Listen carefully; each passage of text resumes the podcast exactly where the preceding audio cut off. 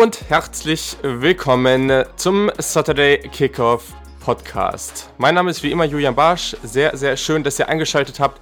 Wir sind schon volles Brett mittendrin in den College Football Team Previews. In den letzten beiden Ausgaben gab es jeweils was zur SEC East, zwei jeweils sehr spannende Teams. Die habe ich mit dem Yannick Politowski besprochen. Also falls ihr da noch nicht reingehört habt, hört auf jeden Fall mal rein, weil das lohnt sich.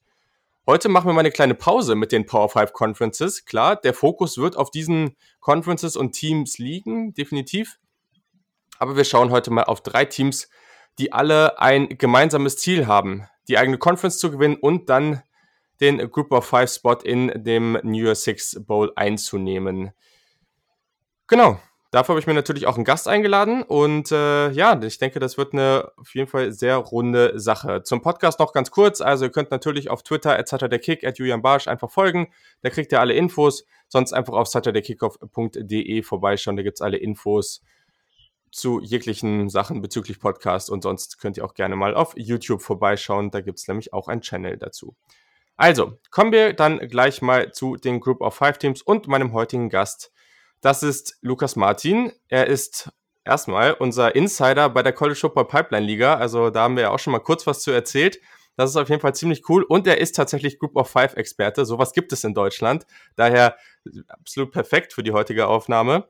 Auf Twitter findet ihr ihn unter Lulu Madden Madin. Musst du gleich nochmal sagen. Ja. Und äh, erstmal erstmal herzlich willkommen, dass du da bist und äh, ja, ich freue mich. Ja, hi. Ähm, mich freut's, dass wir die Folge so schnell äh, aufnehmen konnten. Und genau, Lulu Martin, das ist irgendwie von, ach du Herr Jemini, bestimmt schon 15 Jahre her, wo das kommt. Ähm, und äh, diese Gmail-Adresse ist dann irgendwann mal entstanden und zap zarab war sie auch bei Twitter. Ähm, ja, ähm, genau. Du hast ja schon gesagt, ich bin bei euch in der, in der Pipeline-Liga äh, aktiv ja. irgendwie. Da haben wir uns dann ja auch mal mit ein bisschen Schreiben kennengelernt. Äh, ja. In die Pipeline-Liga bin ich dann ja durch Rafa und durch Christian von Upside gekommen. Ähm, ja. Unsere Dynasty Fantasy Football Liga ist quasi der Ursprung von Upside. Und ja, über 6000 Ecken ähm, sitzt man dann hier und nimmt so einen Podcast auf. Ähm, und ja, wie ich zur Group of Five gekommen bin, ich habe irgendwie so ein bisschen ähm, ja die Liebe zu den kleinen, äh, zu den kleinen und Underdogs. Ähm, Im Fußball bin ich halt ähm, irgendwie Kaiserslautern-Fan und die sind ja die letzten Jahre eher schlecht. Und mhm. äh, bin auch eher so der, der dann auch mal auf die kleinen Stadien fährt. Und ja, irgendwie hat sich das dann so ein bisschen auf die, äh, auf die, äh, aufs College Football übertragen. Ähm, in der NFL bin ich Detroit Lions Fan. Das ist ja jetzt auch nicht von Erfolg ähm, gekrönt. Und ja, irgendwie hat's mich dann so ein bisschen gepackt mit den Group of Five Teams, dass ich mich hier einfach ein bisschen mehr für interessiert habe. Ähm, bin da tatsächlich so ein bisschen bei App State. Ähm, mhm. Einfach weil das Programm auch ganz cool ist mit der Historie, dass sie aufgestiegen sind und jetzt da echt was reißen in der Sunbelt. Ja, und aber prinzipiell gucke ich mir da alles gerne an. Und ja, so bin ich dazu gekommen. Sehr, sehr gut. Ja, das klingt echt, echt cool. Und ich sag mal so, also klar, ich bin jetzt natürlich auch eher bei den Power 5 Conferences, aber am Ende, es ist halt auch mal so ein kleines Problem. Man muss sich im College Football teilweise auch irgendwo fokussieren, weil es einfach zu viele Teams sind. Aber gleichzeitig ist es eben auch total spannend, was da passiert. Das ist halt auch, jede Conference ist da irgendwo spannend. Und klar sagen sich viele, okay, sie gucken jetzt College Football und sie gucken das, was irgendwie die großen Teams machen. Aber wenn man sich da eben mal auf diese anderen Conferences fokussiert, und da gibt es ja teilweise auch welche, die echt gut sind, da, also da passiert ja auch viel Spannendes, teilweise echt krasse Shootouts und ja, einfach auch, wenn man aus Talent guckt, das ist natürlich irgendwo ein Unterschied, aber gleichzeitig, wie viele von diesen, wie viele Talente von diesen Unis gehen jedes Jahr in den Draft und werden auch hochgezogen. Also ich denke, da unterschätzen das vielleicht noch manche, was da teilweise für ein Football gespielt wird. Und ähm, ja, deswegen kann ich auf jeden Fall nur sagen, schaut da auch mal rein. Da werden wir auch hoffentlich in der Saison noch mal ein bisschen was zu machen. Das wird natürlich auch hier und da besprochen. Aber genau, es gibt auf jeden Fall ein paar Teams, die da grundsätzlich eher dominant sind, auch in dem Bereich der Group of Five. Die spielen nicht alle in der gleichen Conference, aber die Group of Five wird da auch immer so ein bisschen zusammengenommen und da wird natürlich auch geschaut, was sind so die besten Teams. Drei von denen besprechen wir heute und die haben es erstens alle in sich und zweitens sind das auch Teams, die über die letzten Jahre eigentlich sehr, sehr stark waren. Und zwar sind das die Boise State Broncos, die Memphis Tigers und die UCF Knights, die ja gerade in den letzten Jahren sehr, sehr bekannt geworden sind. Aber starten wir doch mal mit den Boise State Broncos, die zu Hause auf diesem wundervollen blauen Feld, wundervollen blauen Feld spielen. Ähm, das ist auf jeden Fall immer sehr, sehr schön anzugucken. Wenn wir erstmal auf die Vergangenheit gucken, jetzt nicht so weit weg nach hinten, sondern mehr so 2019, 2018, so, wo steht das Programm gerade? Was, was würdest du so dazu sagen? Wie würdest du das gerade so beschreiben? Ja, ähm, die sind ja quasi der Dauerabonnement-Champion in der Mountain West. Hattest du das gesagt? Ich weiß mhm. es gar nicht. Ähm, spielen nee, in der Mountain West äh, Group, in, also ähm, ja, Division. Ähm, das ist so ein bisschen die Ostküste leicht landeinwärts äh, äh, die Westküste, Entschuldigung, die Westküste leicht landeinwärts mhm. und Hawaii, ähm, was noch dazu kommt. Ähm, ja, und sind da, ich habe es mir aufgeschrieben tatsächlich, bis auf 2,15 in ihrer Division immer Sieger geworden und haben jetzt ähm, seit, äh, lass mich kurz gucken, ich glaube dreimal auch die Mountain West gewonnen, davon auch letztes Jahr und ähm, vorletztes Jahr müsste das auch mit drin gewesen sein. Und ja, sind unglaublich erfolgreich. Letztes Jahr 12-2 gegangen, overall in der Mountain West 8 zu 0. Ähm, ja, und das ist natürlich ähm, schon sehr, sehr gut. Letztes Jahr gab es eine kleine Niederlage tatsächlich nur in Season. Das war BYU mit drei Punkten. Und dann hat man halt im Bowl noch verloren. Aber sonst ist es das, das erfolgreichste Team in der Mountain West. Das kann man nicht anders sagen. Definitiv. Und die Niederlage war auch ähm, vor allem dann auch noch mit dem Backup-Quarterback. Also da kam so einiges zusammen. Ähm, letztes Jahr konnte man auch einen Statement-Sieg setzen. Gleich zu Beginn hat man gegen oder bei Florida State sogar gewonnen mit fünf Punkten. Also das auch sehr, sehr stark. Aber ja, also in den letzten fünf Jahren 52 Spiele gewonnen. Das muss man sich mal reinziehen. Also klar spielen die in der Mountain West, aber das ist definitiv eine der besseren der Group of Five Conferences. Und ich meine, in den letzten Jahren, also oder gerade jetzt in, in, in diesem Draft auch, ne, also zwei Quarterbacks aus dieser Conference wurden gedraftet, unter anderem John Love. Also das ist auf jeden Fall nicht ohne, gegen diese Teams zu spielen und das machen sie eben hervorragend. Und ja, ich glaube auf jeden Fall ein sehr, sehr interessantes Team hier an dieser Stelle.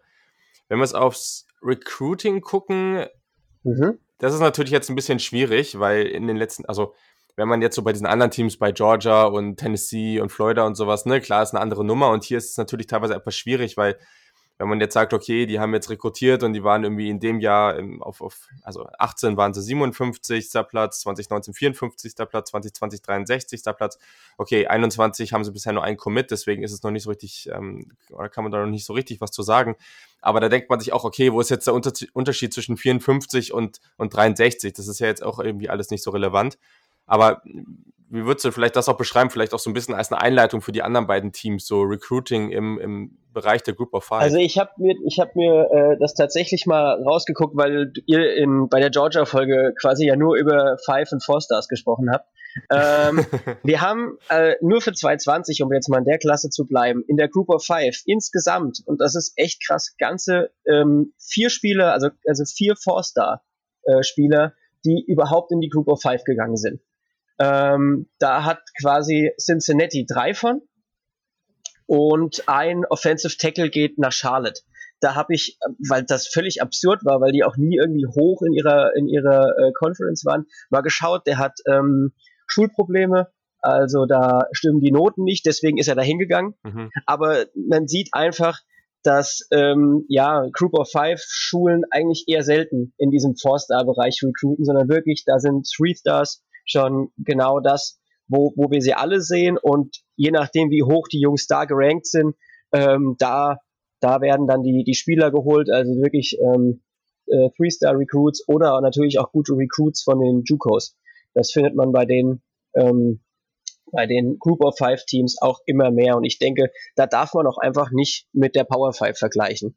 Also das ist echt, ja, ja wenn, man, wenn man sich anguckt, Maryland, ich habe heute gerade nochmal ähm, einen anderen Podcast über die Big Ten gehört, Maryland hat dieses Jahr einfach einen Five-Star und äh, drei Four-Star-Recruits äh, bekommen und die haben nur auf die Mütze bekommen in der Big Ten. Und ähm, ja, das, das muss man vielleicht einfach so ein bisschen am Anfang sagen, wenn wir dann nachher über Three-Star-Recruits sprechen, ähm, dass das eher die Regel ist und alles andere oben hin die Ausnahme.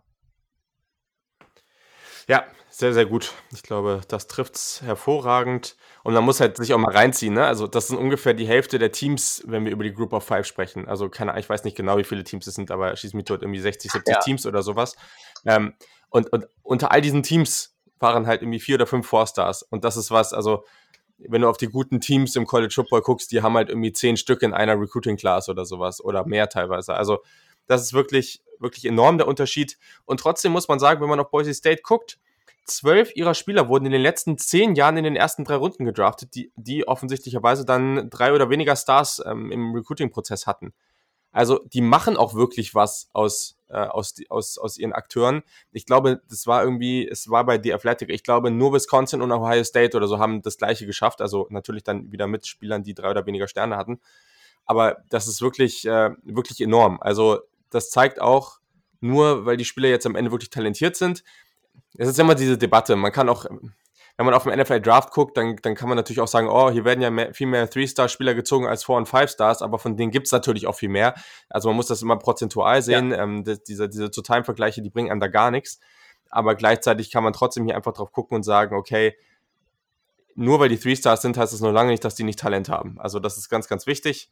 Und es ist vielleicht auch nochmal relevant zu Boise State zu sagen, dass die in den letzten Jahren gerade in Texas relativ stark geworden sind. Und das ist natürlich auch einfach ein, ein Start, in dem die, ähm, dem das Recruiting sehr heiß ist, einfach sehr viele Talente. Und äh, sicherlich ganz cool auch, dass Boise State da dann auch noch ein paar Talente abgreifen kann. Ja, tatsächlich. Also ich denke, wenn wir jetzt auf das 20er Recruiting zu sprechen zu kommen wollen, müssten wir trotzdem erstmal auf das 2019er schauen. Aber nur für zwei Spieler tatsächlich. Das ist einmal der Quarterback, weil sie haben dann mal Forstars bekommen. Mhm. Das ist einmal der Quarterback äh, Henk Bachmeier, ähm, der da, also der da äh, committed ist letztes Jahr. Der hat auch dann schon gespielt, werden wir bestimmt nachher noch mal kurz drüber sprechen. Mhm. Und einen Athlete, ähm, beziehungsweise 24-7 listet als Outside Linebacker Casey Klein. Ähm, das war auch ein Forster-Recruit, der zu Boise gegangen ist. Der hat äh, im letzten Jahr ein Redshirt bekommen aber ich denke, das ist noch sowas, gerade der, der Redshirt ähm, Outside Linebacker, der ist ja quasi wie dieses Jahr erst dabei. Und auch Bachmeier hat ja viel wegen Verletzung gefehlt. Das finde ich sind zwei, die du dieses Jahr da echt noch dazu packen kannst zu der 2020er Klasse so ein bisschen. Mhm. Und ja, und sonst, ähm, den Safety überlasse ich dir. Da bist du ja riesen Fan von. Ähm, würde aber tatsächlich gerade auf Texas zu sprechen, äh, zu sprechen kommen. Weil da haben sie dieses Jahr ähm, mit Trell Cables, äh, einen Three-Star Wide Receiver und die Nummer 84 mhm. in Texas äh, rekrutiert und Herbert Gums, einen Defensive Tackle, Nummer 96 in Texas und wer da sich mit der Highschool ein bisschen auskennt, weiß, dass Texas da unglaublich verrückt ist und ich finde, da so hohe Recruits zu bekommen, das ist schon eine, eine Leistung. Ja. Definitiv, definitiv. Also das ist, äh, das ist absolut enorm. Ähm, also klar, ne? in Texas läuft einfach auch mehr Talent rum als in vielen anderen Staaten. Das darf man halt auch einfach nicht vergessen an der Stelle. Ähm, aber trotz alledem ist es auf jeden Fall sehr, sehr beeindruckend. Genau. Also ist auch kein riesiger Unterschied zwischen diesen drei Teams, was das Recruiting angeht. Sicherlich ein kleinere Unterschiede, aber da, ähm, genau, ist jetzt, ich glaube, an dieser Stelle gibt es halt einfach diese Teams, die so eine Gruppe bilden an der Spitze der Group of Five, die da einfach sehr, sehr gut sind, ähm, die alle relativ ähnlich rekrutieren. Und dann, ähm, genau, kommt der Rest of Group, der Group of Five ein bisschen weiter unten. Aber es ist nicht, es gibt nicht so extreme Unterschiede, auch wie jetzt zum Beispiel in der Power 5, so zwischen Platz 1 und 2 und Platz 10 bis 15. Ich glaube, da ist dann nochmal ein bisschen eine andere Nummer. Ähm, und hier kommt es halt auch einfach viel stärker auf die individuellen Spieler an und nicht einfach nur, okay, ich hole mir irgendwelche talentierten Spieler rein, sondern wer passt halt wirklich dieser Three Stars und da gibt es einfach eine ganze Menge von. Aber genau, gucken wir vielleicht nochmal auf, äh, wenn wir auf 2020 gucken, jetzt auch aufs Team, dann, wenn wir auf die Returning Production gucken, dann sieht das an sich eigentlich alles ganz gut aus. Du hast Hank Beckmeyer schon angesprochen, der Quarterback, der ähm, ja den, den, größten Teil des Jahres zumindest Starter war gleich als Freshman wirklich sehr, sehr gut gespielt hat. Deswegen hat man hier auch gerade, was Passing Yards, was Rushing Yards, auch Receiving Yards angeht, ist man da eigentlich ganz gut aufgestellt. Offensive Line Start ist leider so ein großes Problem und auch die Sacks. Also bei den beiden Aspekten hat man einfach viel Production verloren und da können wir gleich auch nochmal drüber sprechen. Beim Coaching Staff hat man einen neuen Offensive Coordinator, Offensive Coordinator, Coordinator, so heißt das Wort. Zach Hill ist zu Arizona State gegangen und jetzt ist Eric Ikisau ähm, von Wide Receiver Coach gewechselt und ist nun der neue Offensive Coordinator, Schrägstrich Quarterback Coach. Wenn man jetzt auf die Offense guckt, was fällt dir denn da so erstmal direkt auf? Ja, wenn man sich da anschaut, also das war, ähm, war auch mehr Pass letztes Jahr tatsächlich, auch mit Bachmeier. Die haben zwar, ich glaube, drei Quarterbacks einsetzen müssen, aber sie waren immer noch die 38 im Land, äh, was Passing angeht. Und haben da auch ähm, tatsächlich ähm, ihren zweitbesten Wide Receiver zurückbekommen, also der da mhm. unterstützen wird. Äh, das ist Kahil Shakir, der ist jetzt Junior, der ist zurückgekommen und ähm, ihren Top, äh, Top, äh, Top Receiver haben sie verloren. Dann sind noch ein, zwei Seniors so ein bisschen drin, aber ähm, ja, das ist schon, ich würde sagen, eher im Pass-Bereich, aber das ist ja so in der Mountain West allgemein eher das Passing, was da seine, ja, ja, was da, was da überwiegt. Mhm. Definitiv. Also das kann man, glaube ich, schon, schon so sagen. Hast natürlich äh, schon mal ganz spannende Namen angesprochen. Also erstmal hat man John Hightower verloren an die NFL, an den NFL Draft praktisch und Shakir, das ist echt ein ganz spannender Spieler. Habe mich jetzt auch noch mal ein bisschen natürlich schlau gemacht und der hat, glaube ich, insgesamt zehn Touchdowns gehabt in der Offense und irgendwie, davon waren irgendwie, ich glaube, sechs Receiving, drei Rushing und einer hat einen hat er sogar geworfen. Also einfach ein sehr, sehr spannender Spieler, sehr vielseitig, der kann auch dieser Deep Threat werden, der John Hightower jetzt bisher war, diese Rolle ein bisschen einnehmen, aber eben auch gerade so bei Jet Sweeps, Wildcat Quarterback und so weiter. Da kann der alles äh, überall eigentlich eine ganz gute Rolle spielen. Haben dahinter ja, wie du jetzt schon gesagt hast, auch noch ein paar ganz spannende Senior, Seniors. Also denke, da hat man durchaus Erfahrung. Aber was ganz interessant ist, du hast jetzt halt Sophomore Hank Beckmeyer auf Quarterback, ähm, der einer der höchsten Recruits war, den, den sie eigentlich jemals bekommen ähm, hatten hatte auch acht ähm, oder hat, ist achtmal gestartet und hat fast 300 Passing Yards im Schnitt gehabt. Also das ist schon mal sehr, sehr gut.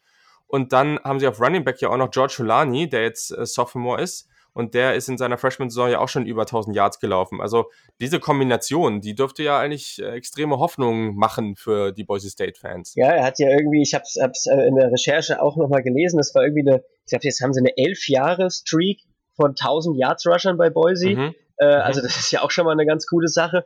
Und ich würde tatsächlich äh, sagen, dass der QB-Room äh, nicht nur mit Hank Bach, äh, Beck, Beckmeyer, Beckmeyer dann vermutlich, äh, mhm. besetzt ist, sondern die haben ja noch einen Transfer geholt. Ähm, der kam von USC, Jake Sears, auch ein ehemaliger Four-Star-Recruit, ähm, der vielleicht Beckmeyer auch noch so ein bisschen äh, Druck machen kann tatsächlich äh, während der Saison. Und ich finde, das ist ganz, ganz spannend. Gerade auch, dass sie jetzt zwei Forsters haben, was ja tatsächlich eher selten ist in der Group of Five. Und das im QB-Room. Und ja, also ich glaube, an der Offense, da wird's halt an der Offensive Line scheitern. Das ist das große Problem. Von den Skill mhm. Positions mhm. braucht man sich da, glaube ich, gar keine großen Sorgen zu machen. Ähm, aber die Offensive Line, da kehrt nur Oyukwu, hoffentlich habe ich es richtig ausgesprochen, mhm. zurück. Ähm, der ähm, switcht wohl jetzt von Right Tackle auf Left Tackle. Aber sonst, ähm, ja, ist da viel dahinter, was letztes Jahr nicht viel Spielzeit gesehen hat. Ähm, und ja, ist halt, das könnte vielleicht ein Problem werden in der Offense, aber was die Skill Positions und die QBs angeht, sehe ich da ehrlich gesagt kein Problem. Ja, das ist ganz, ganz interessant. Das habe ich mir natürlich auch notiert. Also der wird jetzt der Ojukwu, Ojukwu, wie auch immer man ihn ausspricht, Ratchet Jr., der wird da jetzt ja den Ezra Cleveland ersetzen, der jetzt in die NFL gegangen ist. Und da merkt man auch, man hatte da sehr, sehr gutes Talent. Und jetzt hat man einfach viel, viel unproven. Also viele Spieler, die einfach noch nicht viel Zeit auf dem Feld verbracht haben. Und das ist natürlich auch für einen neuen Offensive Coordinator eine Herausforderung. Kann er vielleicht auch irgendwie die Offense so ja, so, so aufs Feld bringt, dass sie, dass sie den Ball etwas schneller loswerden, kann man da vielleicht irgendwo mitarbeiten. Was gibt es noch so für Mittel? Dies, du hast eigentlich alles richtig gesagt und diese Offensive Line wird höchstwahrscheinlich darüber entscheiden, wie weit dieses Team gehen kann. Weil, wenn wir auch mal irgendwie wechseln auf die Defense, das ist sicherlich alles auch ganz interessant, keine Frage, aber am Ende ist das jetzt auch, ja, also es ist jetzt auch nicht mega überragend. Also es ist, glaube ich, schon etwas auch, wo man sagen kann, so okay, wenn, wenn, wenn diese Offense überhaupt nicht im, auf den Laden kommt und überhaupt nicht vorankommt, dann ist schon die Frage, wie weit man da wirklich kommt. Also wo siehst du denn so die Stärken in der Defense vielleicht? Ja gut, erstmal muss man bei der Defense ja auch dazu sagen, da hat ja auch der, Quad, äh, der Coach gewechselt. Da haben sie ja auch einen, ja. einen äh, ne, aber auch nur befördert. Also da ist jetzt äh, Jeff Schmedding äh, ist jetzt äh, Defensive Coordinator und Inside, Inside Linebacker Coach. Der war vorher Co-Special Team Coordinator und Outside Linebacker Coach und war vorher recht erfolgreich in der FCS. Äh, ich denke, ähm, wer da zurückkommt, beziehungsweise wer da letztes Jahr als Freshman schon von sich aufmerksam gemacht hat, war Demetrius Washington ähm, in der Defensive Line. Das ist dann auch tatsächlich der mit den zweitmeisten Sex im Team gewesen, ähm, nach Curtis Weaver, der jetzt in die NFL ist. Ähm, der wird da vielleicht was reißen können. Dann Junior äh, Scale Ian, oh, das war auch so ein sehr schwieriger Name, ist der letzte, der äh, der überhaupt ein paar Tackles for Loss hatte in der Defensive Line, mhm. ganze drei dann doch noch, aber halt als Nose Tackle ähm, ist das jetzt vielleicht was, was nicht so unbedingt in seiner äh, in seiner Arbeitsbeschreibung steht. Ähm, ja, und dann kommt ähm, ein Transfer rein als Linebacker, ähm, die, äh, Brock Miller von NC State. Da setzen wohl viele auch gute Hoffnungen rein. Der Tackle Leader mit Riley Wimpy kommt wieder mit 83 Tackles in der letzten Saison. Und äh, ja, am Anfang schon angesprochen, dieser Forster Athlete Outside Linebacker Casey Klein. Also ich meine, der war nicht umsonst so hoch gerankt. Was jetzt mit dem ist, ist ein bisschen schwierig momentan vorauszusehen äh, durch Corona, weil man da doch nicht ganz so viel weiß. Ähm, mhm. Ja, und wen ich mir noch aufgeschrieben hat, war Semai Werner. Das war, ist ein Freshman äh, Safety, aber da beides Safeties weggegangen sind. Und Semai Werner war dieses Jahr äh, ähm, Nummer 61 Recruit in Kalifornien. Und mhm. da, das wäre vielleicht auch jemand, der tatsächlich da schon Spielzeit sehen könnte, wenn deine beiden Starter weggehen. Warum nicht? Mhm. Ja, sehr spannend. Also bei den Defensive Backs, glaube ich, kann man sagen, dass äh, Jalen Walker, der eine Cornerback, auf jeden Fall starten wird. Dann gibt es natürlich noch Avery, Avery Williams, der ist ganz interessant, weil der auch als Returner einer der besten Spieler im gesamten College Football ist. Äh, sehr, sehr explosiv. Und da hat man eigentlich eine ganz gute Gruppe. Bei den Safeties bin ich jetzt mal gespannt, wie das dann aussieht. Du hast jetzt schon einen Namen genannt. Ähm, sonst hier jemand, der mir noch aufgefallen ist, der Sophomore JL, JL Skinner, der ist mit 6'4, 220 Pounds. Jemand, der schon irgendwie ganz besondere Maße auch hat. Ähm, gibt dann auf jeden Fall noch so ein paar andere Namen, auch ein paar erfahrenere Spieler und dann einer, der noch ganz interessant ist, der Senior Nickel Cornerback und Safety, wie auch immer man ihn nennen möchte, Kekaula Kani, Kanio. Ja, ja, ja, ich glaube, das ist so ein äh, polynesischer Name, würde ich jetzt mal so ganz stumpf vermuten, das, oder? Das kann gut sein, ja. ja. auf jeden Fall. Und der ist aber super vielseitig und das ist vor allem jemand, der einfach richtig Spaß macht, dem zuzuschauen. Der kann überall auf dem Fair Plays machen. Ähm, Gerade da eben in dieser Slot-Nickel-Rolle, da, da ist der auf jeden Fall richtig spannend. Also sehr, sehr. Es, es gibt auf jeden Fall Talent in dieser Defense, aber klar, wenn man so jemand wie Curtis Weaver da jetzt verliert, das tut schon weh und da muss man jetzt mal gucken, wo man vor allem den Druck auf den Quarterback jetzt wieder herbekommt, weil das ist in dieser Conference eben ganz, ganz wichtig. Ja, aber das war tatsächlich, das, also in der Recherche habe ich es auch gelesen, dieser Demetrius Washington, der hatte in, der, in den letzten Spielen tatsächlich mehr Sex wie Weaver und hat da so ein bisschen aufgedreht und da erhoffen mhm. sich halt auch relativ viel von, äh, dass er da einfach jetzt, ähm, ja, vielleicht den Step up macht. Und er ist ja auch noch jung, das zweite Jahr jetzt erst.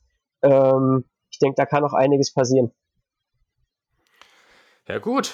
Sehr, sehr schön. Ja, wenn wir auf den Schedule gucken, dann ist erstmal nicht so viel, gerade am Anfang, was, wo man jetzt so großartig Angst vor haben müsste. Bis auf dann natürlich Woche 3 spielt man zu Hause gegen Florida State.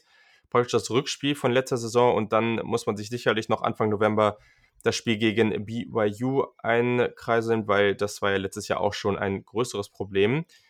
Wie würdest du denn jetzt Boise State sehen? Was würdest du denen vielleicht auch hier so zutrauen, wenn du auf dein Schedule guckst? Äh, ich habe tatsächlich noch ein Spiel weiter vorne. Äh, ich habe noch Hawaii. Ähm, einfach wegen der Zeitverschiebung. Mhm. Das ist immer trotzdem ein bisschen blöd, wenn du darüber musst. Ähm, das, ja. Da haben manche Teams dann doch Probleme mit. Und jetzt sagen wir mal, sie kommen vielleicht nicht ganz so gut in den Tritt in die Saison. Also, ja, und dann kann Hawaii schon der erste Stolperstein werden. Ähm, von daher, das finde ich tatsächlich auch noch ein Spiel. Aber ich meine, BYU war letztes Jahr äh, ein knappes Ding. Ähm, sonst hat man alles gewonnen. Florida State ist im Rebuild, also da ist jetzt auch nicht viel zu erwarten erstmal. Ich denke, die können wieder genauso wie letztes Jahr ähm, die Mountain West gewinnen und sehe auch ehrlich gesagt kein Spiel jetzt so, wo ich sage, puh, das wird jetzt ganz knapp. Und dann muss man halt gucken, wie es dann im Bowl Game äh, wie es dann in Ballgames weitergeht. Mhm. Aber sonst vielleicht at Wyoming kann auch mal ungemütlich werden, äh, wenn es schon ein bisschen kälter ist. Aber das sind die Jungs aus Boise ja auch gewohnt. Von daher ähm, würde ich denen was eine ähnliche Saison wie letzte Saison zutrauen. Äh, und ich glaube, der AP-Poll sieht sie ja auch in den, in den 20ern, was ich jetzt da so alles gelesen habe. Also das ist ja so ein mhm. bisschen auch die Range, wo sie momentan sind. Interessant. Ja, mit Hawaii ist äh, eine ganz, ganz interessante Geschichte. Also, wer sich damit noch nie auseinandergesetzt hat, ich war tatsächlich selber schon mal auf Hawaii und äh, das, also man ist schockiert, wie weit das ist. Also guckt mal auf die Karte. Also man denkt irgendwie, das ist dann so, ja, ein bisschen an der kalifornischen Küste. Nee, ist es nicht. äh, das ist solide, also gefühlt ist es genauso nah an Japan wie, wie an den USA. Also das ist ultra weit dann nochmal hin.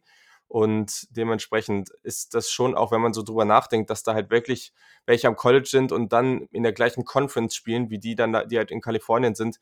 Ich bin da schon immer ein bisschen schockiert auch drüber, wie das funktioniert, aber gut, irgendwie scheint es zu laufen. Genau, also ich bin, glaube ich, nicht ganz so positiv wie du. Also ich glaube, Florida State wird schon auch nochmal einen Tacken besser sein dieses Jahr. Also ich ähm, und, und ich, ich hätte auch letztes Jahr schon gesagt, also es kann gut sein, dass die irgendwie diese, diese Serie zwischen den beiden Teams splitten. Und ich würde schon sagen, dass Florida State dieses Jahr gewinnt. Alles andere wird mich jetzt erstmal überraschen. Ich glaube, die sind schon so stark, dass sie das Ding gewinnen können, auch wenn es jetzt nicht deutlich wird. Und dann könnte es sicherlich sein, dass du in so einem restlichen Schedule auch nochmal irgendwie ein Spiel dabei hast, wo es nicht so läuft. Also ich würde, ich schwank gerade so ein bisschen zwischen 11 und 1, 10 und 2, was natürlich auch immer noch sehr, sehr gut ist. Aber Genau, ich glaube, auch dann wirst du hier nicht groß in Gefahr kommen, in dieser Conference oder diese Conference nicht zu gewinnen. Hängt noch ein bisschen davon ab, wie gut äh, Zach Wilson jetzt bei BYU weiterspielt. Die haben ja letztes Jahr da auch irgendwie ziemlich coole Sachen gemacht. Aber am Ende, ähm, ja, ist das natürlich, äh, also ob man da jetzt nochmal stolpert gegen BYU, natürlich, das meine ich. Aber genau, also ich glaube, am Ende sehe ich sie auch trotzdem als den klaren Favoriten, die Mountain West zu gewinnen. Ja, da würde ich mitgehen. Also ihre Division auf jeden Fall. Und dann in so einem Championship-Game kann natürlich immer was passieren, aber nichtsdestotrotz, ja, finde ich schon, dass das schwierig wird für die anderen Teams da dran zu kommen. Ganz genau, ja. Dann kommen wir mal zum nächsten Team und auch die sind sehr, sehr interessant in einem ganz anderen Bereich der USA zu Hause und zwar sprechen wir über die Memphis Tigers. Ja, ein Team, was in den letzten Jahren auch irgendwie immer stärker geworden ist, da momentan ganz schön dominant spielt äh, gerade auch als Basketballschule momentan und auch in den Jahren davor immer sehr, sehr interessant und spannend war. Wer den Namen Derrick Rose schon mal gehört hat, der ist da zur Uni gegangen. Also auf jeden Fall auch ein Team, was da schon viele Erfolge feiern konnte. Und ja, also wo steht denn Memphis gerade? Also letztes Jahr war ja schon mal ganz solide, oder? Letztes Jahr war äh, definitiv sehr solide. Äh, haben die AAC gewonnen. Ähm, die All-American Conference, ja, ja, das müsste das, die, das Ausgesprochene sein. Ja. Ähm, mit sieben, mit sieben, mit einem 7-1er Conference Record und einem 12-2er Overall. Am Ende hat man gegen Temple mit zwei Punkten verloren, irgendwann mitten in der Saison. Und hat dann äh, gegen Penn State im äh, New Year Six Bowl mal ordentlich eine auf die Kasse gekriegt. Mit 53-39. Mhm. Aber ähm, ja, der Macher des Erfolgs ist weg in Memphis. Das muss man einfach so sagen. Also man hat Mike Norville, Norville verloren. Der ist zu den eben schon angesprochenen äh, Florida State Seminoles gegangen. Ähm, und da hat jetzt Ryan Silverfield übernommen, sein, ich glaube, ehemaliger Assistent. Mhm. Äh, ist dann vorm Bowlgame äh, Snorvel hat ja schon vor dem Bowl-Game gesagt, dass er äh, geht und hat dann im Bowl-Game quasi den, äh, ja, den Headcoach, äh, den Interims-Headcoach gemacht. Man hat ihn dann befördert ähm, und Silverfield ist auch schon Ewigkeiten Coach, ähm, seit 1999, habe ich jetzt mal nachgeschaut, und ist wohl einer der wenigen, das fand ich total witzig, ähm, der noch nie, also der nie selbst äh, in de, im College oder der NFL gespielt hat. Also der ist tatsächlich damals an die Uni gegangen und da direkt Coach geworden und nicht Spieler und war seit 2016 bei Memphis in verschiedenen Positionen und hat da jetzt übernommen. Also ich denke, da wird vielleicht auch viel weitergeführt jetzt, was, was das Coaching schon mal angeht.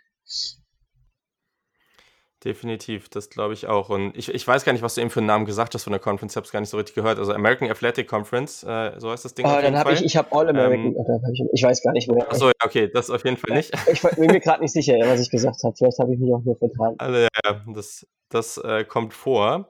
Und ja, also ich, ich, es war eben natürlich auch so ein bisschen ironisch von mir gemeint, für die, die es da draußen jetzt, äh, die Memphis vielleicht nicht so verfolgt haben, weil das war vielleicht irgendwie die beste Saison in der, in der Schulgeschichte. Also die AC zu gewinnen, dann eben in diesem Spiel gegen Penn State ja auch irgendwie extrem coole Partie.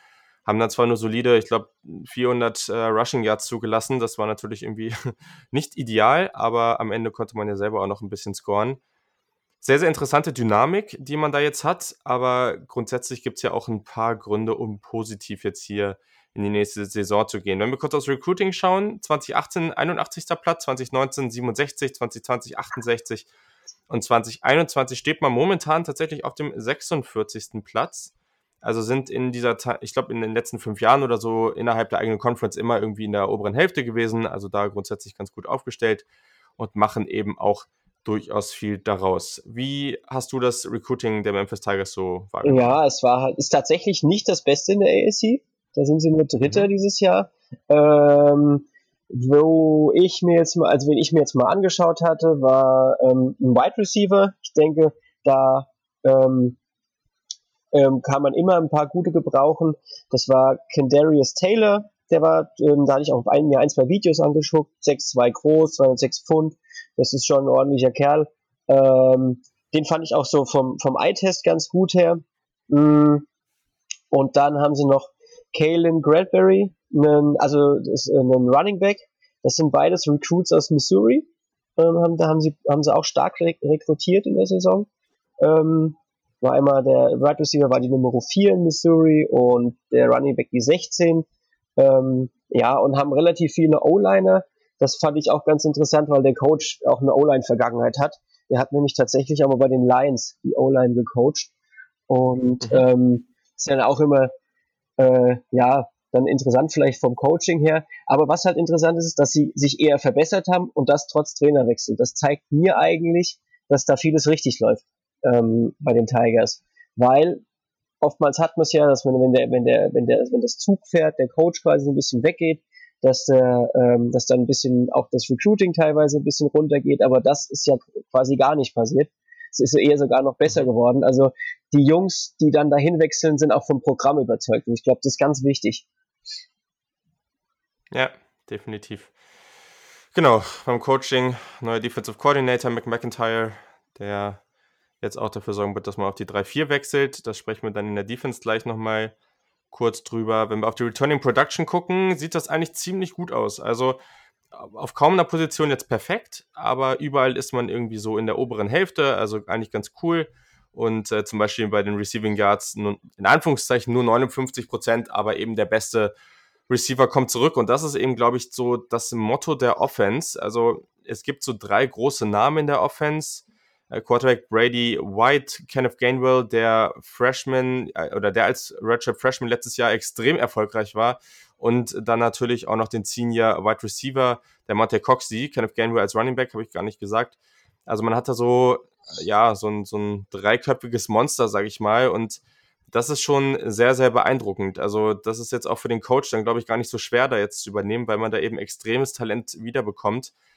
Wie siehst du denn diese Offense, auch jetzt gerade bezogen auf diese drei Jungs? Ja, das wird, äh, das war so das, was er auch über gelesen hat. Tatsächlich, dass gerade Coxey zurückkommt, war wohl echt mhm. ähm, viel äh, Silverfield.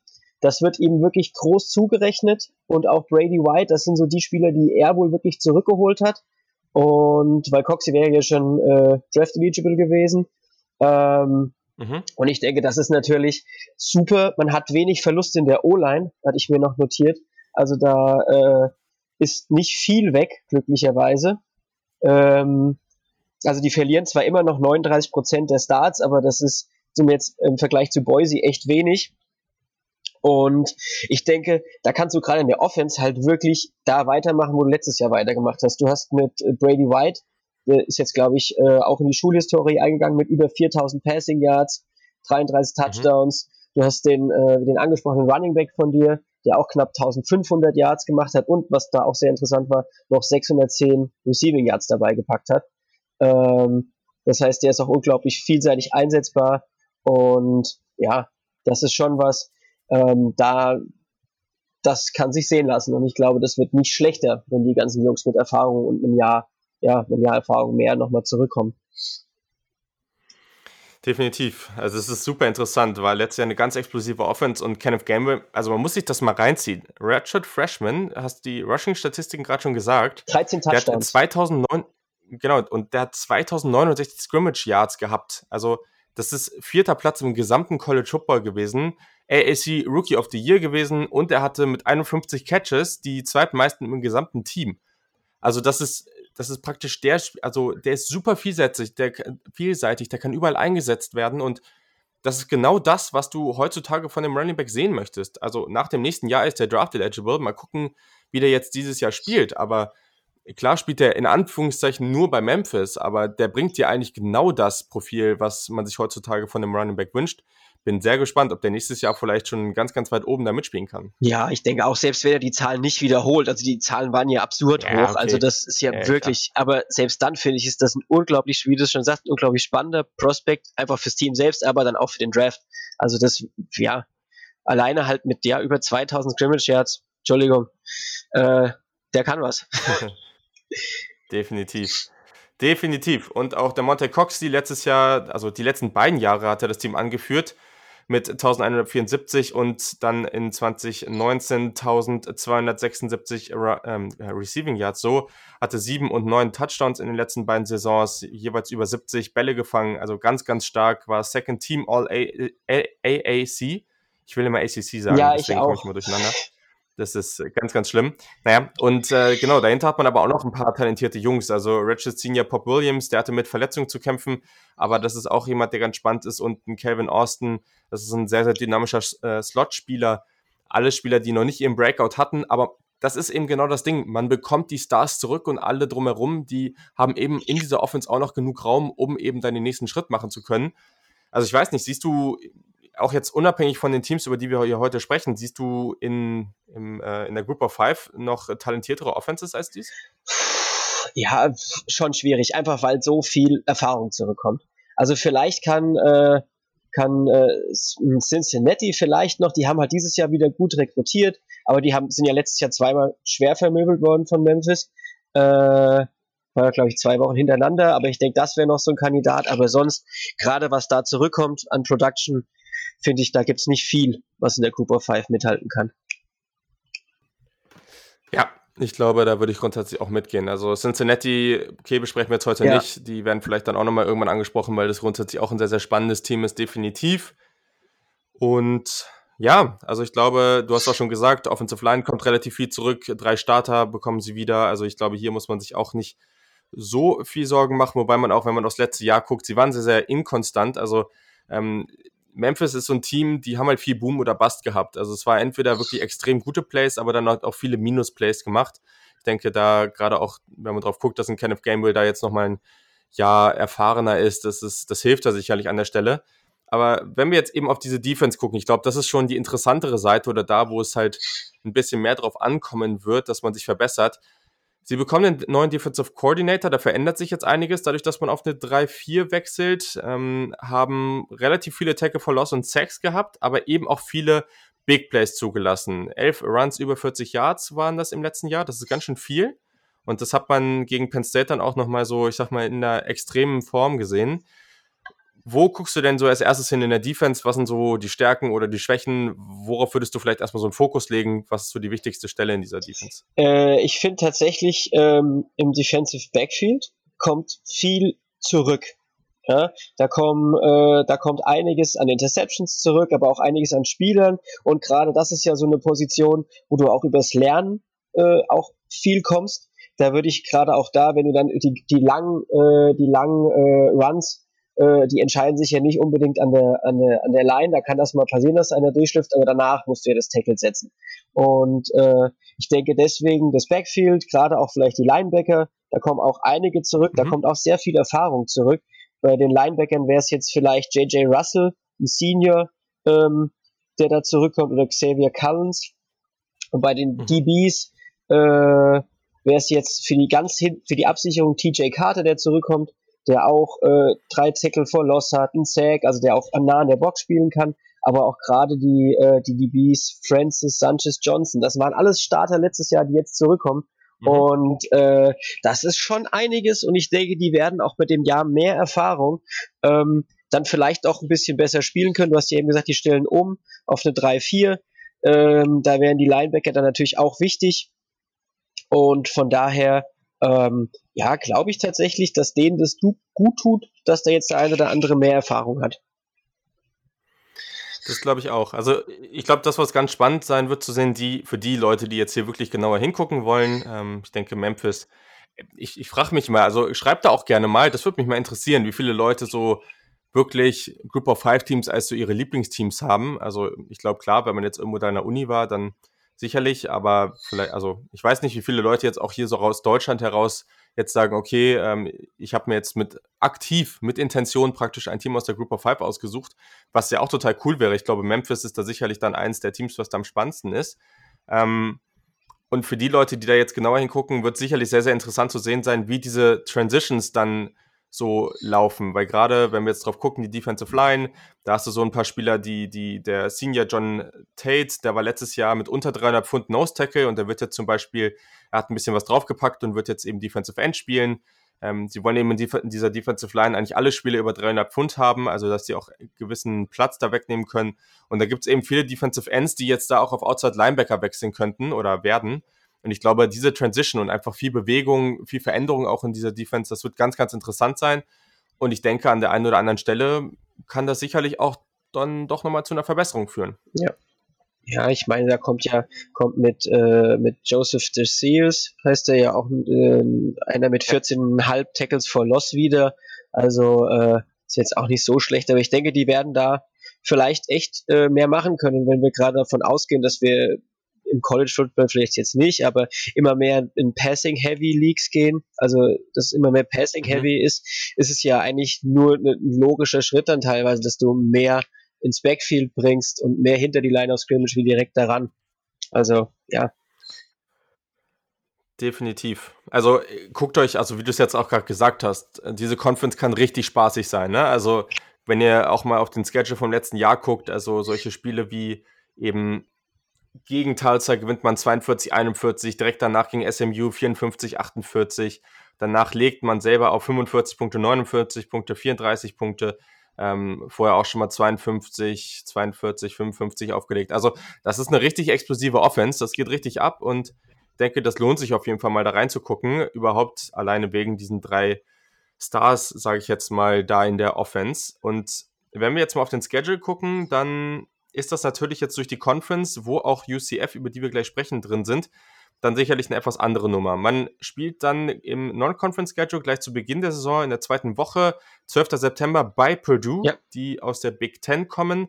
Wird dann erstmal schön sehen, was Rondell Moore da so ausrichten kann. Das wird sicherlich nicht einfach, den aufzuhalten.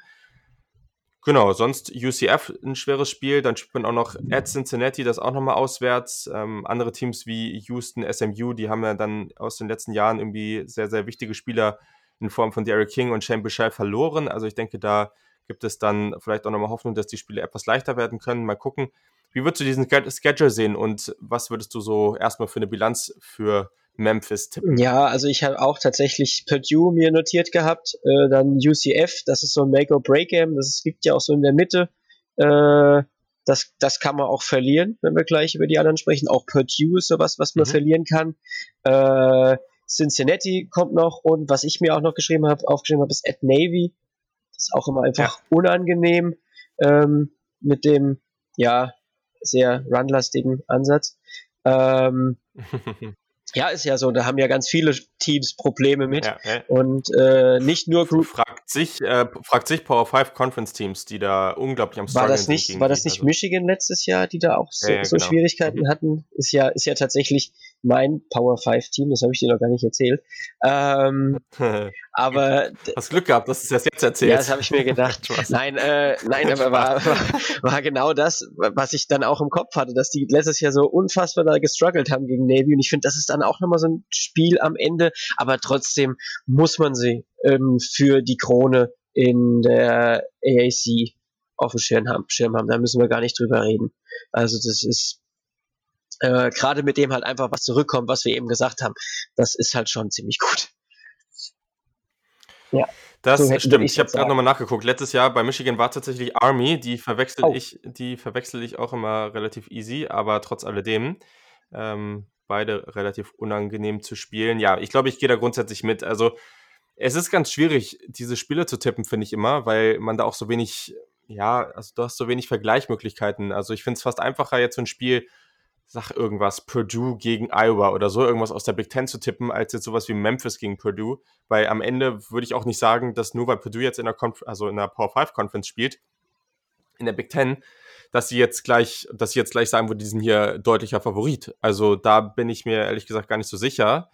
Ähm, aber ich würde trotzdem denken, dass sie aus diesen drei Partien, die ich jetzt da eben genannt habe, mindestens eine verlieren. Und ich glaube, wenn man da zwei verliert, dann wird, würde das auch niemanden schocken. Da wird viel von der Defense abhängen. Aber ich finde diese Offense eben sehr, sehr stark. Deswegen gehe ich jetzt erstmal mit 11 und 1. Aber genau, also auf jeden Fall ein sehr, sehr talentiertes Team, die auch wieder ein gutes Jahr haben werden. Ja, genau. Ist halt, äh, ja, da kann immer mal ein Ausrutscher dabei sein und muss gar nicht gegen die ja. Power 5 Teams sein. Wie schon gesagt, letztes Jahr, das war ja auch so ein Ausrutscher äh, gegen ja, gegen Tempel mit zwei Punkten. Also ja, das kann halt dann auch mal passieren. Das ist einfach so. Genau, und das ist eine hervorragende Überleitung zu den UCF Knights, weil äh, was die erlebt haben und wie auch die, ich sag mal, den College Football verändert, was heißt verändert haben, aber es war ja schon eine große Debatte um die in den letzten drei Jahren. 2017, 2018 super erfolgreich. Sie waren zweimal ungeschlagen in der Regular Season, in dem zweiten Jahr dann halt nur den Bowl verloren. In 2019 konnte man damit 10 und 3 nicht mal die eigene Division gewinnen. Allerdings, man hat drei Spiele verloren und die hat man mit insgesamt, mit insgesamt sieben Punkten Unterschied verloren. Ja. Also, das ist schon extrem. Und ja, also erzähl doch mal, was war da los? Wo war vielleicht auch der Unterschied zum, zu den Jahren davor? Also, ja, es war tatsächlich, ähm, ich habe es auch dick und rot um, umkreist gegen Pittsburgh mit einem, gegen Cincinnati mit ja. drei und das, was eigentlich am allerkomischsten war, war Tulsa. Die sind letzter mhm. bei denen in der in der in der Division gewesen und äh, ja, da hat letztes Jahr irgendwie dann halt einfach hat dann einfach nicht viel zusammengepasst. Also gerade wenn man guckt, dass das wirklich so ganz knappe Dinge sind, man dann Pech hat. Und wenn man sich einfach mal guckt, diese Mannschaft war letztes Jahr die Nummer zwei overall im ganzen Land, was Offense angeht. Ähm, das ist ja schon ziemlich absurd, ähm, dass die dann äh, tatsächlich 10 und 3 gehen am Ende. Das war echt, ähm, mhm. ja, wenn man guckt, 316 Yards äh, im Schnitt, 316,7 Yards im Schnitt Passing, 223,8 im Schnitt Rushing. Also da war alles super. Und dann verlierst du unglücklich drei Spiele und bist aus allem raus. Und äh, ja, das ist echt bitter. Definitiv. Also, das ist schon extrem, aber trotzdem weiterhin ganz, ganz spannendes Team. Und auch wenn man darauf guckt, was in den letzten Jahren da so passiert ist, dann, ja, ich glaube, sieht die Zukunft weiterhin sehr, sehr positiv aus. Gucken wir auch hier mal ganz kurz aufs Recruiting. Es ist, also deswegen, das meinte ich eben auch. Es ist halt, wenn, wenn du über die Top-Teams sprichst und da ist ein Team irgendwie konstant Platz 1, 2 und 4 oder sowas, was bei Georgia irgendwie der Fall war, und dann guckst du auf Florida und die sind auch Top 10, dann ist da trotzdem irgendwie ein Unterschied. Aber jetzt auch hier wieder, es, es, es hört sich irgendwie alles gleich an.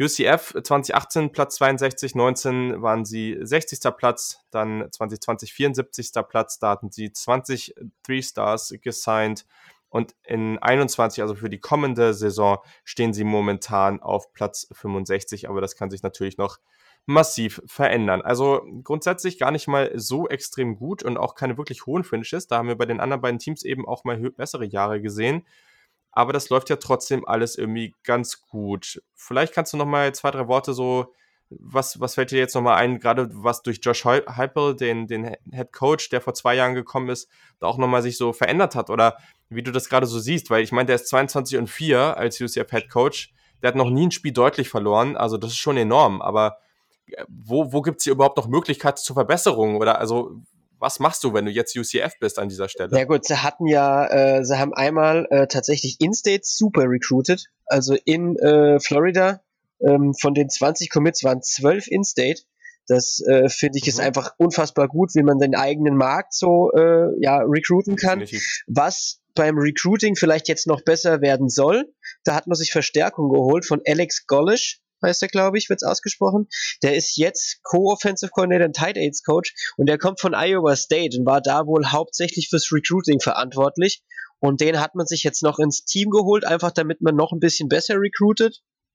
Ähm, und ich denke, da kommt auch ganz viel Junges zurück jetzt in das, in die, äh, in die, in die Mannschaft.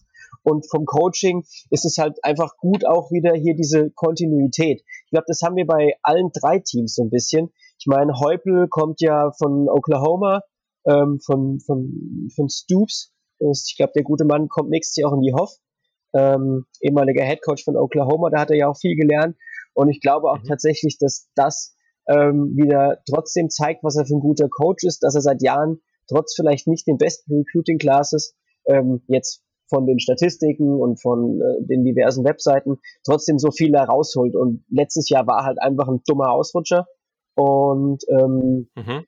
sonst kann man da tatsächlich sagen, war das ja wirklich gut und die Jungs haben ganz, ganz viel ähm, richtig gemacht im, im Team und haben da echt was geholt.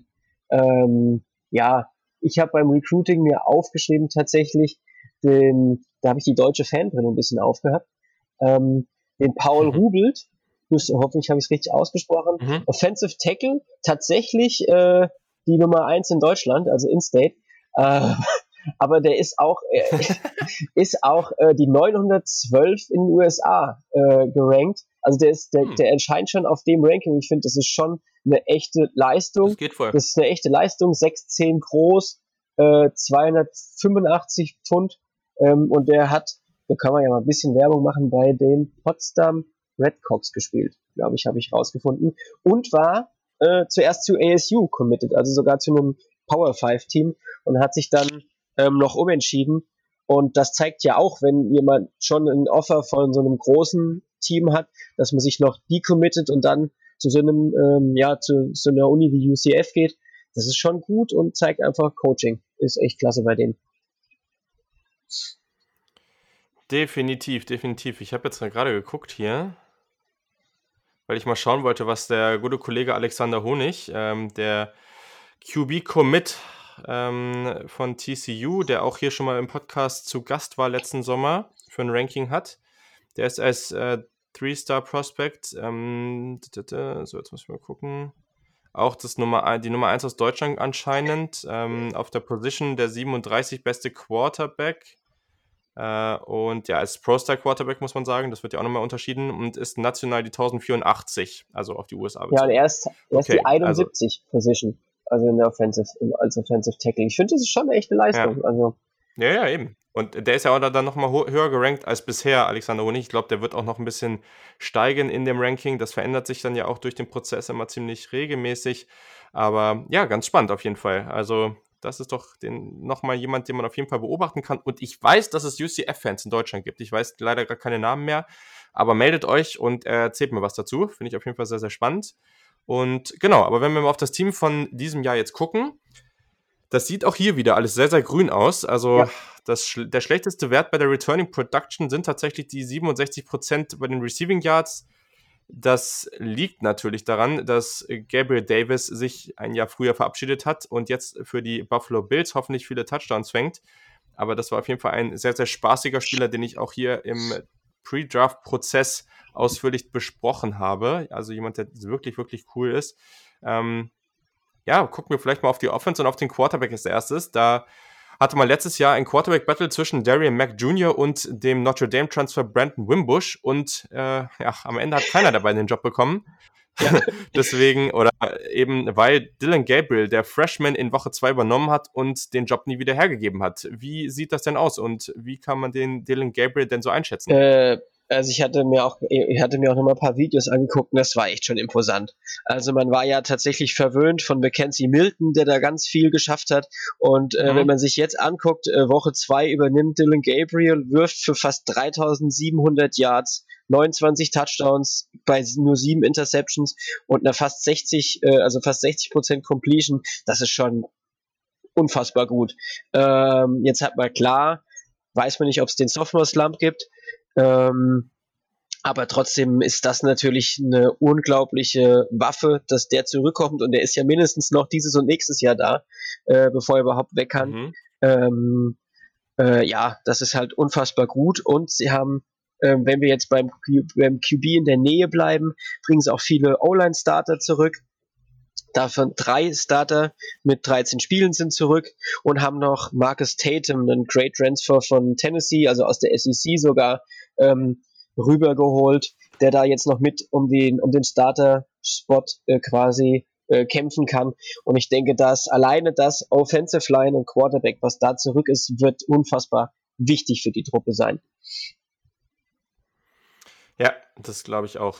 Also ja, wirklich sehr, sehr spannend einfach, was, was äh, da rumläuft. Und gerade, also wenn man jetzt, sorry, nochmal kurz auf Quarterback guckt, ich glaube, Dylan Gabriel ist auf jeden Fall ein, ein wirklich gutes Talent und ehrlich gesagt erwarte ich persönlich eigentlich, dass er jetzt einen Sprung macht, weil klar war das auch noch nicht alles perfekt.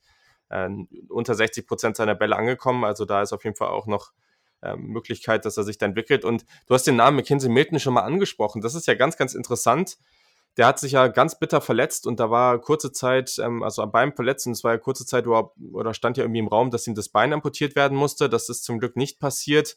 Und dann hieß es irgendwie, okay, er kann glücklich sein, wenn er wieder läuft. Und anscheinend ist es jetzt so, dass er zumindest wieder die Möglichkeit hat, Football zu spielen. Es ist wohl noch so eine 50-50 Chance, ob er es auch rechtzeitig schafft und ob er wieder an dem Punkt sein wird, wirklich aufs Spielfeld zu kommen. Ähm, Wäre natürlich eine ganz, ganz tolle Geschichte, aber gleichzeitig hast du jetzt hier erstens eine Situation mit einem wirklich großen Talent.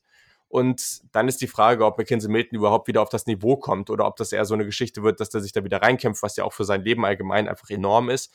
Und dass der dann irgendwie als Backup da sein kann und, und dann vielleicht nochmal hier und da ein paar Minuten am Ende spielt und das äh, überhaupt schon, also das wäre ja auch schon eine Riesengeschichte. Wie würdest du das denn einschätzen? Ja, ich denke, das ist schwierig. War das die, die, ähm, die, äh, wie heißt der? Äh, Alex Smith Verletzung oder war das die Knieverletzung, die der eine Titan von den Bears hat? Ich glaube, eine von diesen ähnlichen Verletzungen war es, aber ich glaube tatsächlich, dass ja. das einfach für ihn schwierig wird. Ich weiß, der will bestimmt wieder zurück aufs Feld, aber ob sich dann Dylan Gabriel, der jetzt so eine gute Freshman-Saison hatte und dann vielleicht auch noch äh, dementsprechend gut in der neuen Saison spielt, ob sie da jetzt von weggehen mhm. und ja, inwieweit er sich da auch mit seiner Gesundheit aber das Risiko eingehen will, will ich jetzt einfach mal bezweifeln. Also ich glaube, das war jetzt schon keine Verletzung, die irgendwie ohne war. Also es war nicht irgendwie, ja, ich meine, das klingt jetzt blöd, aber ein Kreuzbandriss ist ein Kreuzbandriss. Aber da war ja wirklich, wie du es gesagt hast, die Beinamputation im Gespräch. Und ich denke tatsächlich, der wird ähm, ja den Gabriel das Ganze nicht mehr abgeben. Ich glaube, damit sollte man erstmal rechnen. Also, aber für die Leute, die Mackenzie Milton nicht kennen, also der hat das Sophomore in seinem letzten vollen Jahr äh, 67 Prozent seiner Bälle angebracht, über 4000 Passing Yards, 37 Touchdowns, 9 Interceptions. Also, das war schon ein richtig guter Quarterback, das muss man einfach mal so sagen. Ja. Hatte in dem Jahr auch 613 Rushing Yards und 8 Rushing Touchdowns. Also, der hat da richtig was abgerissen. Und daher war das dann auch irgendwie eine ganz, ganz heftige Geschichte damals. Also, wir wünschen ihm natürlich alles Beste. Und es wäre natürlich irgendwie schön, äh, ihn dann nochmal auf dem Feld zu sehen, aber gleichzeitig muss er sich sicherlich auch oder sollte er sich sicherlich die Gedanken machen, ähm, ob das am Ende für seinen Körper das Richtige ist. Aber ich glaube, ja. das kann er dann auch ganz gut selber entscheiden. Wenn wir auf die Running Backs gucken, auch hier ganz interessant. Man verliert Adrian Killens, der da natürlich enorm viel Talent hatte, der jetzt auch in der NFL spielt. Man hat jetzt Senior Otis Anderson, der letztes Jahr schon über 700 Yards hatte und sehr, sehr vielseitig spielen kann. Wie würdest du denn jetzt, also wenn wir vielleicht auf die Gruppe gucken, Otis Anderson, dahinter eben diesen ganzen Running Back Room, die Wide Receiver, die jetzt noch da sind, ohne eben Gabriel Davis. Wie würdest du diese beiden Gruppen, die Skill Position Spieler rund um Dylan Gabriel so einschätzen? Ähm, gar nicht mal so schlecht, tatsächlich. Also ich finde äh, den Otis Anderson, wie du es gesagt hast, sehr vielseitig, ist ja auch als Running Back Wide Receiver gelistet, hat zu seinen mhm. fast, äh, zu seinen 740 Rushing Yards auch noch 365 Receiving Yards äh, bekommen ähm, das fand ich ganz gut. Dann Greg McRae, ähm, auch Running Back, sieben Touchdowns, fast 600 Yards, den fand ich auch ganz gut, aber auch Redwood Jr., Ventavious äh, Thompson ähm, mit 623 Yards und acht Touchdowns, also da kommt viel Production zurück. Und ich glaube auch tatsächlich, dass im Wide Receiver Core, ähm, klar, du hast deinen einen Star Receiver weg, aber es kommt Marlon Williams mit 830 Yards und sieben mhm. Touchdowns zurück. Es kommt Trey Nixon zurück mit 717 Yards und ähm, Jalen Robinson. Das ist ein Transfer von Oklahoma. Oklahoma ist ja durchaus für den ein oder anderen guten Wide Receiver bekannt. Der musste letztes Jahr aussitzen und der ist jetzt auch wieder zurück, also der darf, ist jetzt auch spielberechtigt und ich denke, da klar hat man einen verloren, aber die anderen haben alle die Möglichkeit, in diese Fußstapfen reinzutreten und ähm, ja, das, da sehe ich keinen großen Verlust. Ich glaube auch, also Marlon Williams und Trey Dixon, die haben irgendwie beide so die Möglichkeiten und, und haben es ja letztes Jahr auch schon fast geschafft, also da auch 1000 Yard Receiver zu werden. Das ist definitiv eine Möglichkeit und wenn diese Offense dann vielleicht noch etwas explosiver, noch etwas besser auch mit Dylan Gabriel wird, das, äh, ja, da ist auf jeden Fall wieder eine Menge Talent drin. Offensive Lineman bekommt drei sehr solide Starter zurück. Die anderen beiden Spots werden wahrscheinlich eher von jüngeren Spielern besetzt werden müssen. Aber ich denke, auch das ist durchaus okay, was man da hat. Und wenn man jetzt auf diese Defense guckt, die ist ja in den meisten Fällen in der 4-2-5 ähm, auf dem Platz, also da sehr auch auf den Pass auch schon ausgerichtet, dann einfach nur mit zwei Linebackern in der Mitte. Wie würdest du so diese Defense overall einschätzen und was sind so die großen Playmaker? Äh, ja, also ich glaube, die großen Playmaker kommen alle in der Secondary zurück. Also da kommen vier von fünf äh, Startern zurück. Da mhm. kommen, äh, ich lass mich gerade mal kurz, vier, sechs, sieben, fast zehn Interceptions alleine zurück äh, in der Secondary. Ich finde, das ist schon unglaublich gut. Ein, ein ganzer Haufen Pass-Breakups. Ich glaube auch über 20 oder fast 30 Pass-Breakups kommen zurück. Also ich glaube, das ist einfach auch der Star der Defense. Ähm, ja, dann hat man noch ein paar äh, Juco ähm, Defensive Backs, die sich ja vielleicht noch ein bisschen mit reinbringen können. Aber ich glaube, mhm. da, ja, das ist definitiv das, das große äh, Wichtige. Ähm, bei Linebackern tatsächlich ähm, waren auch ein paar gute dabei, auch was Tackles for Loss angeht, ist zum Beispiel Eric Mitchell wieder da ähm, mit 77 Tackles, 11 Tackles for Loss, 3, 3 Sacks und ähm, äh, drei Pass Breakups. Also das ist auch alles super gut. Und ähm, ja, wie du es eben auch schon gesagt hast, es ist viel Production wieder zurück. Und aber trotzdem die Defensive Backs den würde ich tatsächlich als Star irgendwo sehen. Mhm. Ja, also ich glaube, das, was man vielleicht erwähnen kann, ist, dass man bei den Linebackern Nate Evans verliert. Das sind 112 Tackles und 13 Tackles for Loss. Also da muss man mal gucken. Aber ich glaube, die, die beiden Erics, Eric Mitchell und Eric Gilliard, die sind beide echt sehr solide aufgestellt und haben auch schon gut produziert. Bei den Defensive Backs muss man natürlich nochmal die Safeties erwähnen. ähm, die beiden Seniors, Antoine Collier und Richie Grant. Vor allem Richie Grant war ja auch irgendwie, ich glaube, äh, irgendwie in, in, in, irgendwelchen Conference-Teams oder so dann am Ende aus ähm, oder geehrt worden. Also einfach eine sehr, sehr, sehr, sehr gutes Duo da hinten, was sie da haben. Und ja, also ich glaube, allgemein ist natürlich interessant. Die waren in die Nummer 1 in Tackle for Loss pro Spiel oder allgemein in den Tackle for Loss im College Football. Das war natürlich schon mal sehr, sehr stark. Also von der Defensive Line, da darf man sich doch auch einiges erwarten. Ja, da sind jetzt, also die zwei Namen, die ich mir aufgeschrieben habe, waren Kenny Tullier und Kalia Davis. Da kommen ja trotzdem, obwohl da auch äh, Verluste natürlich waren, kommen da äh, 13,5 Tackles for Loss und 8 Tackles for Loss zurück bei den beiden Jungs und auch fast äh, und auch über 6-6. Ähm, da hat man zwar auch seinen Sack Leader mhm. verloren, aber auch da sind junge Spieler da, die da einfach, ich denke, auch die Lücke schließen können. Ähm, und auch die werden, glaube ich, nicht nachlassen. Ja, auf jeden Fall. Genau. Brandon Hayes, äh, der Starter, ist da weg und das war schon mit Abstand der beste Pass-Rusher, aber so ist das eben im College Football. Die Spieler entwickeln sich, die Spieler kriegen Möglichkeiten und dann gibt es halt die einen oder anderen, die da eben besser werden und andere, die eben stagnieren. Aber ich glaube, UCF, mittlerweile sollten sie da den sogenannten Benefit of the Doubt bekommen. Also sie sollten da irgendwie, äh, sie waren so erfolgreich, dass man jetzt mittlerweile auch mal sagen kann, okay, wenn man vielleicht noch nicht ganz genau weiß, wo diese Production herkommen soll, dann ja, wartet man erstmal ab und gibt ihnen die Möglichkeit, das auch wirklich zu beweisen, ohne gleich auch vorher so drauf zu hacken. Also, ich glaube, das ist ein sehr, sehr spannendes Team, alleine mit dem Quarterback, mit, mit dem mit dieser Tiefe im Running Back Room und dann auch mit den Wide Receivers. Das ist schon sehr, sehr spannend. Und vor allem das Schedule ist auch sehr, sehr spannend. Ja. Also das geht gleich los. In der ersten Woche wird das gleich ein richtig spannendes Spiel. Und zwar, zwar kommt äh, North Carolina rund um Sam Howell, kommt zu den UCF Knights und das ist natürlich schon mal ein extremer Test. Und gerade der Anspruch, wie eigentlich jedes Jahr von UCF ungeschlagen durch die Saison zu gehen, wird in der ersten Partie wahrscheinlich am meisten getestet, aber sie haben dieses Jahr dann eben auch mal die Chance, jetzt nicht gegen ein absolutes Top-Team, aber schon gegen ein gutes College Football-Team zu zeigen, dass sie eben auch gegen Power 5 Teams gewinnen können. Und das gleiche dann auch mal zwei Wochen später, da fährt man zu Georgia Tech, auch da nochmal ein ACC-Team, also auch nochmal ganz interessant. Und später natürlich dann noch die beiden Partien bei Memphis und gegen Cincinnati. Wie siehst du die Chancen von UCF dieses Jahr eine bessere Bilanz zu haben oder vielleicht sogar ungeschlagen zu gehen? Ja, ich denke, dass das Spiel äh, ja, ist erstmal definitiv das gegen UNC. Ähm, obwohl ich da trotzdem glaube, dass sie die schlagen können. Also UNC ist zwar mhm. Auf dem aufsteigenden Ast, aber das ist ja jetzt auch erst seit letztem Jahr so ein bisschen.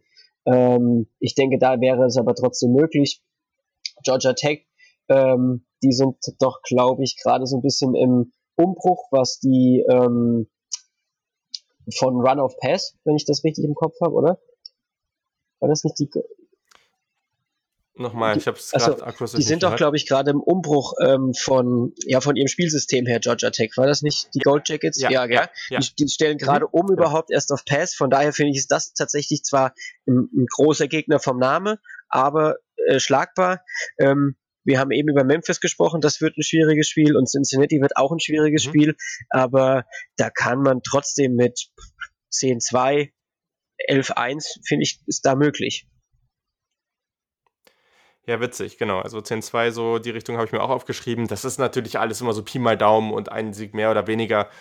Da, das haben wir jetzt ja in den Reviews zu 2019 schon oft genug bei den verschiedensten Teams angesprochen. Da können oft drei, vier Punkte irgendwie entscheiden. Also das ist einfach im College Football auch das Schöne, aber auch das Dramatische.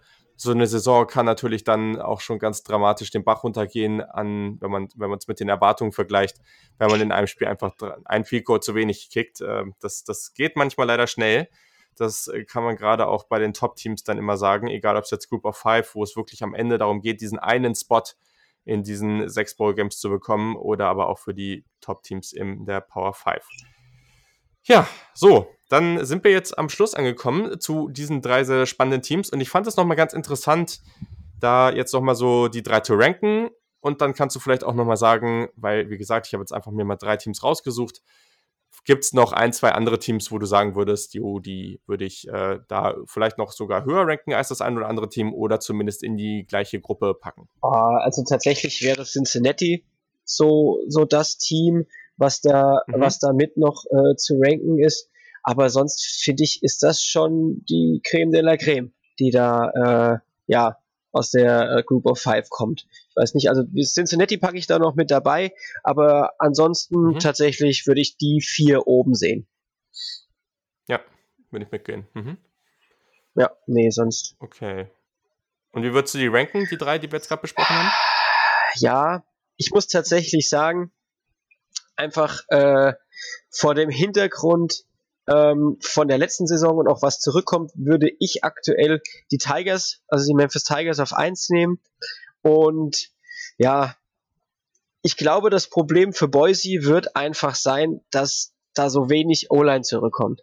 Und ähm, der Quarterback ist noch jung und natürlich kannst du versuchen, den Ball schneller aus den Händen zu kriegen, aber ja, Memphis auf 1, UCF auf 2 und Boise auf 3 von den drei Teams jetzt so. Das ist natürlich original super langweilig, weil ich hier genau die gleiche Reihenfolge stehen habe. Ja, ist aber, ja. aber es ist so. Also ich glaube, da, äh, und das kann am Ende auch komplett andersrum aussehen, würde ich sagen. Ne? Also die, wenn die Offensive Line da jetzt gut aussieht bei Boise und Hank Backmeyer da als Quarterback da den einen großen Sprung macht, dann sieht das vielleicht anders aus. Aber ich glaube, sie haben halt auch einfach nochmal die Möglichkeit, da äh, gerade Memphis und UCF in einer besseren Conference vielleicht auch nochmal ein bisschen besser auszusehen. Ja. Und genau, ich glaube, das ist, äh, es sind keine großen Unterschiede zwischen den drei Teams, aber trotzdem erstmal alles drei Teams, die auch meiner Meinung nach in vielen Power 5 Conferences zumindest mal solide im Mittelfeld mitspielen könnten. Also, das ist auf jeden ja. Fall, sind drei ganz, ganz spannende Teams und es lohnt sich da auch für, wenn ihr irgendwie ein Team gesehen habt, das ihr vielleicht interessant findet, dabei da nochmal genauer hinzuschauen. So, dann bin ich beeindruckt, dass wir es zeitlich echt sehr, sehr solide hinbekommen haben. Ich, äh, es wird immer besser in letzter Zeit. So, es sind fast bei den 20 Minuten pro Team geblieben. Ich denke, das war ein ganz guter Überblick über diese drei Teams. Und wie gesagt, wenn ihr da noch weitere Fragen zu habt, dann könnt ihr den Lukas auf jeden Fall immer auch auf Twitter anschreiben, mich natürlich auch, aber den Lukas findet ihr nochmal at Lulu, also L, zweimal das LU einfach und dann Madin, also M-A-D-I-N. Und genau, da folgt ihm auf jeden Fall auch immer sehr, sehr spannender Content. Und gerade wenn ihr ein bisschen was zur Group of Five hören wollt, ist das natürlich eine coole Quelle in Deutschland. Also, ich hoffe, dass wir das definitiv auch während der Saison und wenn mal spannende Spiele und sowas anstehen, noch ab und zu hinbekommen. Und vielen Dank, dass du ja, dabei gerne. warst. Freut mich, dass äh, wir das so gut hinbekommen haben. Und ja, auf ein Wiedermal.